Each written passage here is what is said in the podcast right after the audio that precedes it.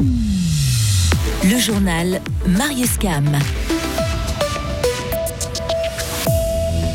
Vous avez peut-être eu un frisson de froid en trempant votre orteil dans les piscines cet été. Et oui, elles sont plus fraîches que la norme. Crémo lance un appel d'offres pour une partie de ses transports et dernière prise de température cette fois-ci à Berne avant les élections du 22 octobre. Pour débuter, attention aux embouteillages si vous êtes sur la route du côté de Villars-sur-Glane. Une voiture et une moto sont entrées en collision tout à l'heure vers 17h30 au niveau du double rond-point de Villars-sur-Glane. Le motard est blessé selon la police fribourgeoise. Les secours et la police sont sur place. Vous l'avez peut-être remarqué ou pas, l'eau de certaines piscines est toujours un peu moins chaude, entre 1 et 1, entre 1 et 2 degrés de moins par rapport à la norme ces dernières années. Moins 1 degré à Épicentre à Romont par exemple, moins 1,5 degré à la piscine de Charmey, moins 2 degrés au Levant à Fribourg. Il s'agissait là de mesures prises dans l'urgence dans un contexte de risque de tension énergétique l'an passé. Souvenez-vous, tout le monde était prié de faire des efforts pour éviter les risques de pénurie.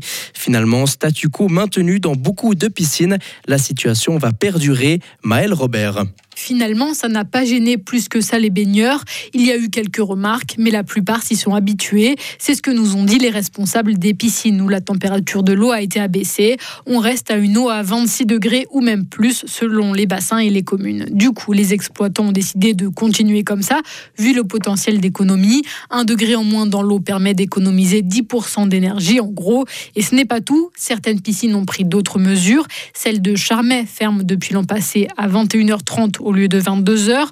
Enfin, il y a des changements techniques que l'association des piscines romandes et tessinoises essaie de promouvoir.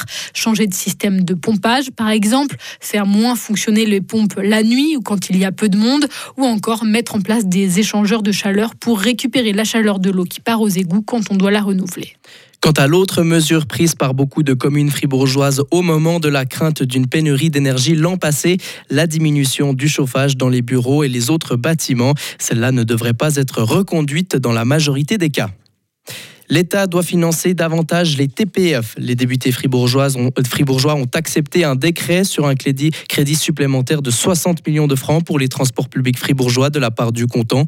L'argent servira entre autres à décarboner les bus qui roulent toujours aux énergies fossiles, mais aussi à la construction de nouvelles gares routières et à la rénovation de rames et de trains. Seuls 13 élus n'ont pas été convaincus par les arguments du Conseil d'État. La majorité de l'UDC a voté contre le crédit. Les camions Crémeau, c'est peut-être bientôt fini.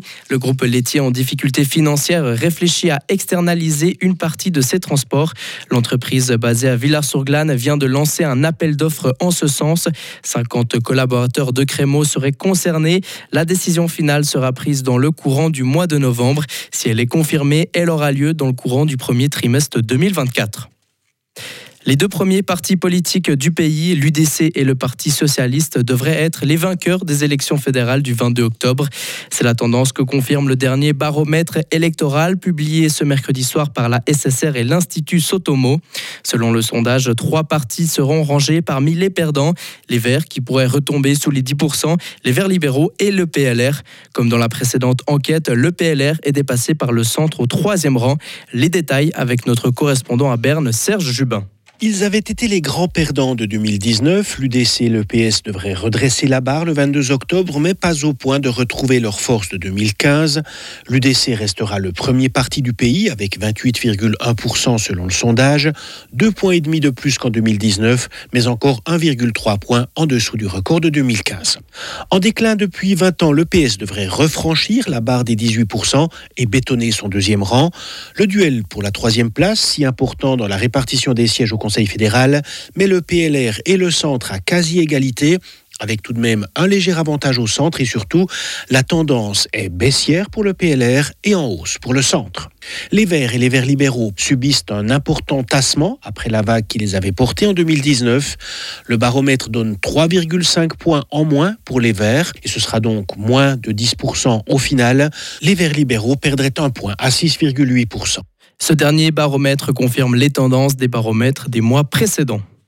Le Conseil fédéral prend position sur le groupe Hamas. Il estime que l'Hamas doit être qualifié d'organisation terroriste. La Task Force Proche-Orient va maintenant étudier les options juridiques pour interdire l'organisation.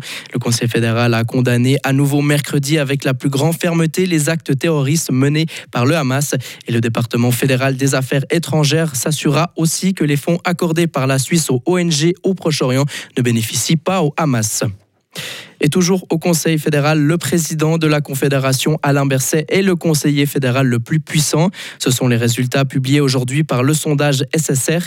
Plus des deux tiers sondés estiment que le socialiste a beaucoup d'influence au sein du collège.